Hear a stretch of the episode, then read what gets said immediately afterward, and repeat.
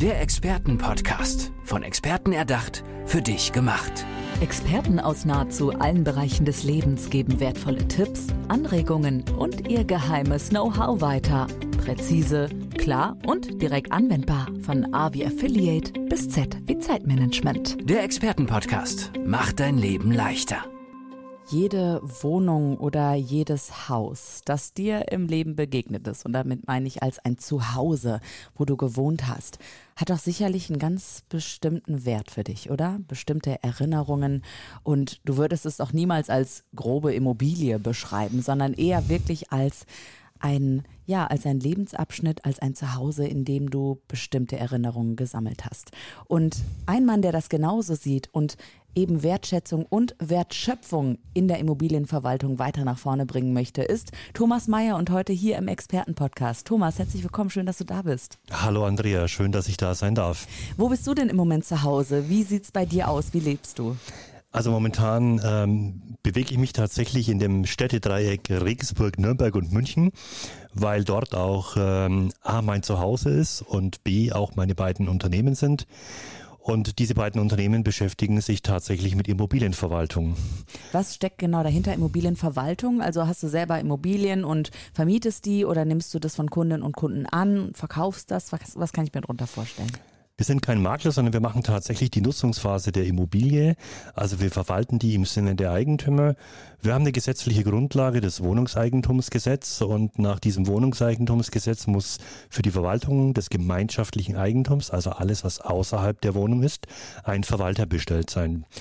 Und das tun wir an den Standorten Nürnberg und München. Mhm. Jetzt ist es ja so, Immobilienverwaltung, ja, da hat man häufig eher so die Assoziation, okay, ich muss denn sagen, wie viel ich verdiene, wann ich schon in meinem, wie lange ich schon in meinem Job bin, äh, wie ich mir vielleicht die Zukunft vorstelle und dann am besten noch wirklich komplett alle Kontoauszüge. Äh, ist ja erstmal so, dass man denkt, äh, unangenehm. Aber du sagst, nee, es geht auch viel feinfühliger. Und zwar wie? Auf jeden Fall. Also Immobilien sind ja etwas, was uns ein ganzes Leben lang begleiten. Und äh, immer dann, wenn wir von Immobilien sprechen, sprechen wir auch von Menschen. Wir arbeiten dort, wir leben dort, wir kaufen dort ein, wir beten dort, wir machen Sport. Also immer hat Immobilie etwas mit Menschen zu tun. Und alle Immobilien auf diesem Planeten haben eine eigene Lebensgeschichte. Denn da ist ja irgendwann mal was passiert. Und deswegen finde ich diesen Kontext ganz, ganz spannend. Immobilien, Werte und Menschen.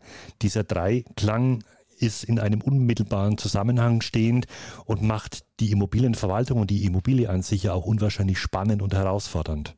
Welche Themen beschäftigen dich aktuell ganz besonders in deiner Branche? Gibt es da so ein paar Sachen? Ja, da gibt es eine ganze Menge, weil wir haben natürlich äh, gerade im Moment mit der Energie Energiekrise ganz, ganz viel zu tun. Wir haben äh, mit dem Thema Sanierung im Bestand ganz, ganz viel zu tun. Das Thema E-Mobilität steht auf der Agenda ganz oben, aber auch barrierefreies Wohnen und viele Dinge mehr. Und ähm, so eine Immobilie ist ja immer auch ein Abbild unserer, unserer Gesellschaft, weil in diesen Immobilien wohnen ja ganz, ganz unterschiedliche Menschen, unterschiedliche Gesellschaftsstrukturen. Und ja, wir als Immobilienverwalter sind schon so ein bisschen was wie auch Beziehungsmanager. Ähm, wie gehst du das Ganze an? Also hast du äh, direkten Kontakt auch mit allen ähm, Mietern, Mieterinnen oder mit den Vermietenden? Also wo, wo ist sozusagen deine Zielgruppe? Wer kann sich an dich wenden, wenn er oder sie Hilfe braucht? Im Prinzip alle, alle, alle diejenigen, die diese Immobilie nutzen, also sowohl die Mieter als auch natürlich insbesondere die Eigentümer, weil für die verwalten wir ja letztendlich aber auch die ganzen Wertschöpfungspartner. Also wenn du dir vorstellst, so eine Immobilie hat ja als Produkt gesehen eine sehr, sehr lange Lebensdauer. 50, 100, 150 Jahre. Und während dieser gesamten Nutzungsdauer muss ja permanent Wertschöpfung generiert werden. Also die Fassade muss saniert werden, das Dach muss neu gedeckt werden, die Leitungen müssen vielleicht ausgetauscht werden. Und immer dort geht es natürlich auch um Wertschöpfung auf dieser gesamten äh, oder in dieser gesamten Lebensphase und immer auch wieder um die Menschen. Also diese Begriffe treffen immer wieder auf den, auf den gleichen Punkt. Mhm. Ähm, was für ein Mensch bist du denn, dass du sagst, mir ist es gerade so wichtig, Werte, Menschen und Immobilien zu verbinden? Also wie kamst du dahin? Dir hätte das ja auch Wumpe sein können und du hättest 0815 deinen Job einfach angehen können. Ja, das stimmt. Also in meinem früheren Leben war ich tatsächlich mal Banker und wollte immer Vorstand werden. Und irgendwann habe ich dann festgestellt, hey, ich glaube, ich bin viel zu kreativ und viel zu visionär für die Finanzwirtschaft und habe mich dann entschieden, in die Selbstständigkeit zu gehen und somit bin ich äh, zum Thema Immobilienverwaltung gestoßen. Mache ich jetzt seit über 30 Jahren mit Herz und Leidenschaft auch. Ähm, allerdings muss man auch sagen, die Branche wird immer herausfordernder, weil wir natürlich auch ganz, ganz oft der Erfüllungsgehilfe der Politik sind. Würdest du dir von der Politik einen anderen Blick vielleicht auf Immobilien wünschen und auch auf die Vorgaben, dass man es eben wirklich als Grundlage eines gesicherten Zuhauses sieht, damit dann auch andere Dinge im Leben in der Gesellschaft sich verändern könnten? Unbedingt. Also ich glaube, das wäre ganz, ganz wichtig. Jetzt bin ich wieder bei meinem Dreiklang Immobilien, Werte und Menschen.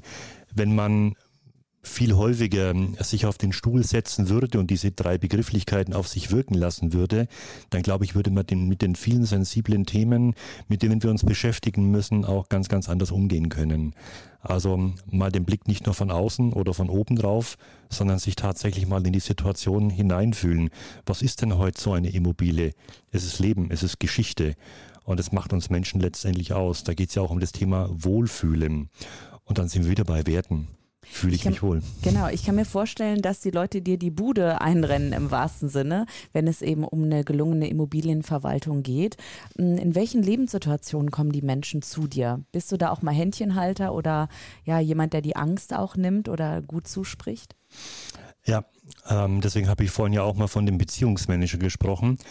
Ähm, wir haben so ein aktuelles Beispiel. Wir haben eine ähm, ähm Service-Wohnanlage. Da wohnen ganz viel ältere Menschen drinnen und die kommen oft aus der Situation, ich habe ein Haus, ein Einfamilienhaus, das habe ich verkauft und mag in meinem letzten Lebensabschnitt vielleicht tatsächlich einfach nochmal so eine Serviceimmobilie haben, äh, wo ich rundum, rundum betreut werde. Und dann sind die oft ganz alleine natürlich und auch völlig überfordert mit möglicherweise moderner Technik oder mit Abläufen in einer solchen Immobilie. Und da muss man tatsächlich dann die Menschen auch an die Hand nehmen und sie ein Stück, Stück weit durch dieses dieses spannende Thema Immobilie führen. Ähm, was hältst du von dem ähm, Aspekt des äh, übergreifenden Generationenwohnens? Weil du es ja gerade auch schon gesagt hast, ne? Menschen, die eben äl in älteren Semestern sind, gemeinsam ja. leben.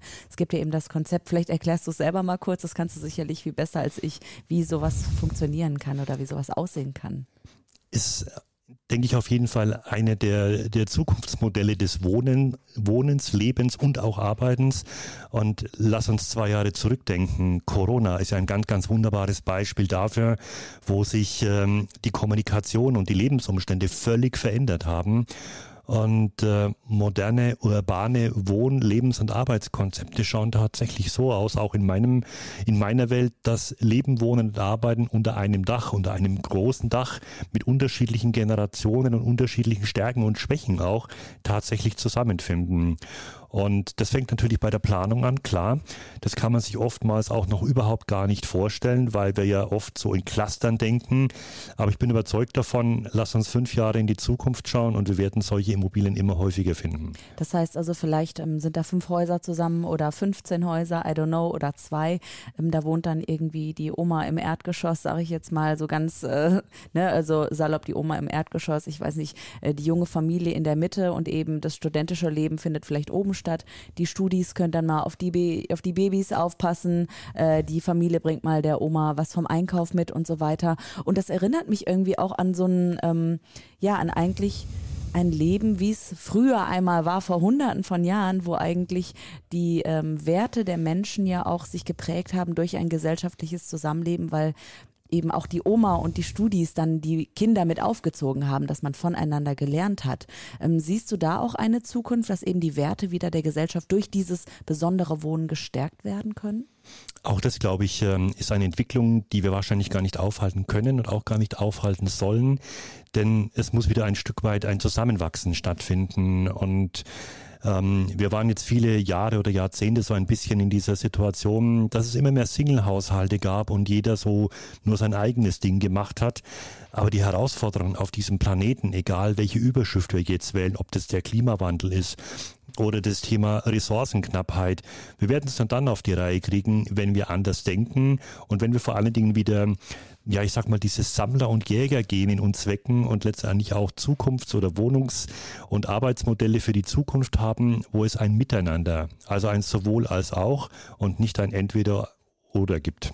Wenn du so zurückblickst, du hast ja schon Jahre, Jahrzehnte auch Erfahrung in dieser Branche, hat sich das immer mehr hin entwickelt, auch zu einer Ellenbogenbranche so ein bisschen, wenn du an die ähm, Mieterinnen und Mieter denkst, die ja dann darum kämpfen, wie ein Löwe genau da zu wohnen vielleicht und das ja auch sehr mit Stress belastet ist, ja, wenn die Wohnsituation nicht klar ist. Ja, also Wohnen ist immer ein Wohlfühlfaktor letztendlich. Ähm, ich denke, man muss ein bisschen unterscheiden, an welchem Standort wir uns bewegen. In München ist es sicherlich eine andere Situation als in Hückelhofen, würde ich jetzt mal sagen. Ähm, aber die Bandagen, mit denen dort äh, teilweise gekämpft werden, sind schon hart. Wir hatten die Situationen, dass du eine Wohnung hattest und da standen fünf Stunden lang hunderte von Menschen an, um dieses Einzimmer-Apartment zu bekommen. Und wir haben aber auch die Situation, gerade in Ballungszentren wie München, ähm, da hast du luxuriöse Wohnungen, da ist einmal im Jahr irgendjemand drin für 14 Tage, wenn das Oktoberfest stattfindet. Also daran sieht man, wie verquarzt diese, diese äh, Immobilienwelt ist und dass wir ähm, da über einen Ressourcenausgleich sprechen müssen und nicht wirklich immer über eine Wohnungsknappheit. Mhm. Also mir fällt gerade, wo du das gesagt hast, mit diesen leerstehenden ähm, Luxusimmobilien in München, Sylt ein. Ähm, Sylt ist ja eigentlich ein Paradebeispiel dafür, dass es wie eine Geisterinsel ist. Ja, da stehen ständig die Häuser leer und die Menschen, die auf Sylt arbeiten, die müssen ja auch noch, wo die Zuglinie jetzt auch noch gestrichen worden ist, übrigens weniger Züge eingesetzt, nach Sylt immer hin und her pendeln, weil die sich das Wohnen auf der Insel nicht mehr leisten können. Wie geht's dir damit, wenn du sowas hörst? Weil ich meine, Immobilien, Werte, Menschen, es muss ja doch völlig gegen Strich gehen, oder? Total, da kriegst du Gänsehaut. Ähm, und da musst du dir dann echt das nächste Mal überlegen, fahre ich denn überhaupt noch nach Sylt? Weil du tust da ja wirklich nichts Gutes, egal ob das um die Umwelt geht oder um die Menschen geht. Ähm, und damit haben wir natürlich wieder ein gesellschaftliches Problem, weil Sylt ist ja nur ein Brennpunkt, der letztendlich dann ja durchschlägt auf viele andere Themen. Und das hatten wir ja im letzten Jahr auch, als dann die, äh, die Punker aufs, auf Sylt waren und da äh, Party gemacht haben. Ähm, das ist ja genau ein Ergebnis dessen, dass hier eine völlig fehlgeleitete Wohnungs- oder Immobilienpolitik betrieben wird, da müssen wir gegensteuern und zwar alle. Wie machst du das ganz konkret? Wie möchtest du gerne dagegen steuern? Mal uns mal deine Vision auf. Naja, die Vision ist tatsächlich, so ein Haus zu haben, wo äh, drei, vier oder fünf Generationen unter einem Dach leben, wo Digitalisierung funktioniert. Und Digitalisierung ist nicht nur ein Thema der ähm, Generation Z, sondern geht uns alle an. Und ich hatte vorhin ja das Beispiel mit dem Servicewohnen. Ja, auch die Oma oder der Opa haben sehr wohl ein iPad oder ein iPhone, ohne da jetzt Schleichwerbung machen zu wollen. Und die wollen auch digital sein und die wollen aber auch an der, äh, an der Community teilnehmen, ja, also dieses ähm, Generationenthema miteinander zu kommunizieren, gemeinsam zu leben oder eben auch voneinander zu lernen. Ja, das erleben wir im Business genauso wie auch in allen anderen sozialen Schichten und da kommen wir ja auch als Menschen letztendlich her ist ja noch gar nicht so lange. Mhm. Was kann denn jetzt äh, jeder Einzelne irgendwie machen, damit dieses Ziel, diese Zukunft auch mal greifbar irgendwann wird? Hast du vielleicht einen Tipp, ja, wie wir uns verhalten könnten in diesem Bereich? Es ist immer schwierig, ähm, Tipps abzugeben, weil du bräuchtest du ja unterschiedliche Zielgruppen und Adressaten, die Klar, du da gleichzeitig ja. ansprechen magst. Aber vielleicht ähm, aus meiner Erfahrung, das Ganze immer vom Ende her zu denken und nicht irgendwelche Töpfe aufzumachen, wo man dann wieder einen Deckel drauf machen muss, weil man feststellt, hey, da war das falsche Wasser drin oder es hat noch nicht gekocht. Ich glaube, es ist immer gut, das Ganze vom Ende her zu denken und zu überlegen, was wäre denn wenn? Mhm. Jetzt ähm, hast du äh, dich ja auch vorgestellt, Thomas Mayer, Immobilienverwaltung, aber eben Experte für Wertschätzung und Wertschöpfung. Was bedeutet das ganz konkret? Also wer kann auf dich zukommen und wie können die Menschen dich erreichen? Aus meiner langjährigen Erfahrung weiß ich ganz einfach, dass du nur dann als Unternehmer erfolgreich sein kannst, wenn du die richtigen Menschen um dich herum hast. Und ähm, wir wissen das alles aus dem Privaten äh, genauso. Wir alle haben Werte, wir Menschen haben Werte, wir kennen sie nur oft nicht. Und deswegen finde ich es hochspannend und interessant, die Menschen um dich herum zu versammeln, die ähnliche oder vielleicht sogar gleiche Werte haben, damit du eine große gemeinsame Schnittmenge hast, eine große gemeinsame Basis hast, um dann tatsächlich auch erfolgreich zu sein als Unternehmer oder Unternehmerin, völlig egal. Und ähm, häufig, und die Erfahrung habe ich tatsächlich gemacht, stellen wir Menschen heute ein wegen ihrer fachlichen Kompetenz und trennen uns dann genau von diesen Menschen wegen ihrer menschlichen Schwächen. eigentlich ein, ja, ein Geschenk, was wir weggeben, sozusagen. Ja. Ähm, aber weißt du, ähm, auch wenn wir so über Werte reden, ne? Werte ist ja der Überbegriff für etwas. Und ich kann mir vorstellen, dass einige, wenn die jetzt an Werte denken, natürlich eine klare Vorstellung von ihren eigenen Werten haben, aber vielleicht auch nicht. Ähm, arbeitest du auch mit Menschen zusammen, um erstmal auch die Werte herauszukitzeln, dass das Thema greifbarer wird? Naja, viel geschickter ist es, glaube ich, sich im Vorfeld darüber Gedanken zu machen, was habe ich denn für Werte als Mensch? Ähm, und nicht nur die Werte allein. Ich gebe mal ein Beispiel. Wenn wir beide jetzt den Wert Glaubwürdigkeit hätten, dann hast du ein anderes Verständnis von Glaubwürdigkeit wie ich.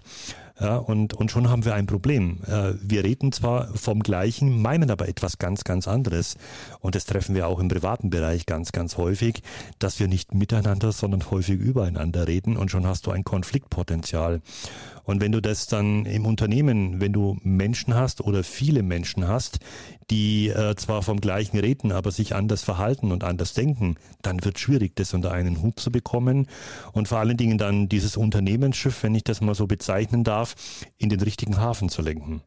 Wie können die Menschen dich erreichen? Über deine Internetseite, über deine Unternehmen? Nenn auch gerne nochmal den Namen, dass das jetzt den Leuten ins Ohr geht. Ja, also ähm, ich behaupte Wertschöpfung durch Wertschätzung und ähm, wer mehr dazu wissen mag, mein Name ist Thomas Meyer und äh, wenn man mich googelt, findet man mich da gut. Das kann ich genauso stehen lassen. Wir schließen diese Tür jetzt für diese Podcast-Episode, schließen einmal ab und ich danke dir, Thomas Mayer, dass du hier warst bei uns im Experten-Podcast. Alles Gute. Sehr gerne. Der Experten-Podcast. Von Experten erdacht, für dich gemacht. Wertvolle Tipps, Anregungen und ihr geheimes Know-how. Präzise, klar und direkt anwendbar. Der Experten-Podcast macht dein Leben leichter.